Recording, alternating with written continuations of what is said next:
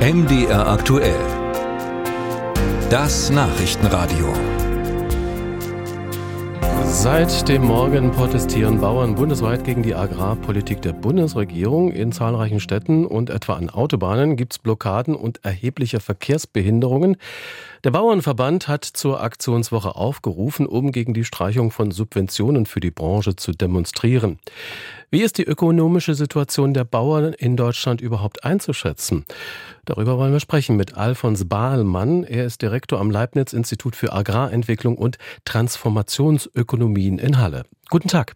Guten Tag. Herr Bahlmann, geht es den Bauern in Deutschland wirklich so schlecht? Wie stark sind denn die Belastungen für die Bauern durch die geplanten Kürzungen der Subventionen für Agrardiesel?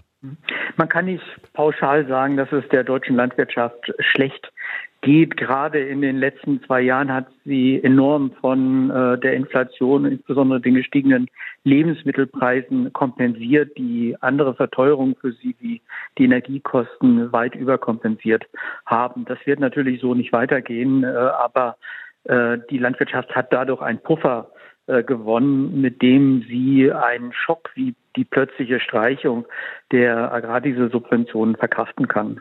Sie sagen, die Bauern haben zuletzt gutes Geld verdient. Zum anderen wird ja kaum eine andere Berufsgruppe so mit Subventionen versorgt wie die Bauern. Die Subventionen, die werden mit dem Weltmarkt begründet, der Anbieter aus Ländern mit niedrigeren Lohnkosten und geringeren Standards bevorzugt. Als weiterer Grund für die Subventionen wird ja das sogenannte Höfesterben genannt, also der Strukturwandel hin zu weniger Betrieben. Hier sehen wir in Deutschland ja jetzt schon ein unterschiedliches Bild. Gerade im Osten dominieren Großbetriebe. Wie bewerten Sie denn vor diesem Hintergrund die geplanten Subventionskürzungen der Bundesregierung?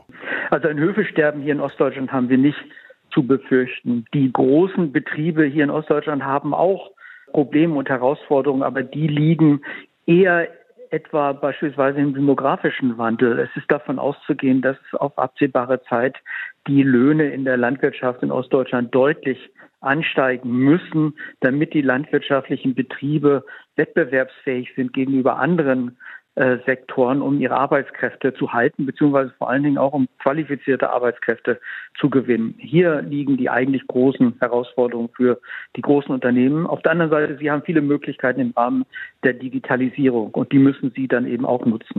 Bei vielen Bauern hören wir, dass jetzt ihre Geduld am Ende sei, der berühmte Tropfen das Fass jetzt zum Überlaufen bringt. Das lässt doch vermuten, dass es noch andere, viele andere Probleme gibt, die Bauern beklagen. Sollte man sich nicht darauf fokussieren als auf die Subventionen? Das ist vollkommen richtig. Die Dieselbeihilfe gehört eigentlich längst äh, abgeschafft. Äh, auf der anderen Seite haben wir große Bedarfe, etwa beim Umbau der Tierhaltung oder auch beim Klimaschutz, wo man dringend äh, staatliche Mittel benötigt, um Anpassungsprozesse zu unterstützen. Die Bauern sind ja traditionell gut organisiert, haben eine große Lobby, sitzen auch in vielen Entscheidungsgremien. Warum kommt es denn jetzt zu dieser Eskalation durch die Bauern? Ist zwischen den Lobbyisten der Bauern und der Politik da Kommunikationsfaden gerissen?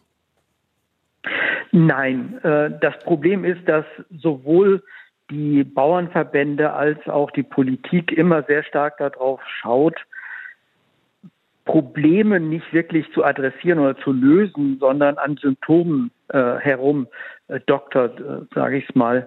Äh, die eigentlichen Probleme, wie eben Unrentabilitäten innerhalb der Landwirtschaft, der demografische Wandel, die Umweltprobleme, die werden immer auf die lange Bank geschoben. Und jetzt kommen sie aber plötzlich und zeitgleich für alle Betriebe. Und das trifft die Bauernverbände auf dem falschen Fuß, ebenso wie die äh, Politik. Also eine Konservierung von, von Strukturen hilft überhaupt nicht weiter.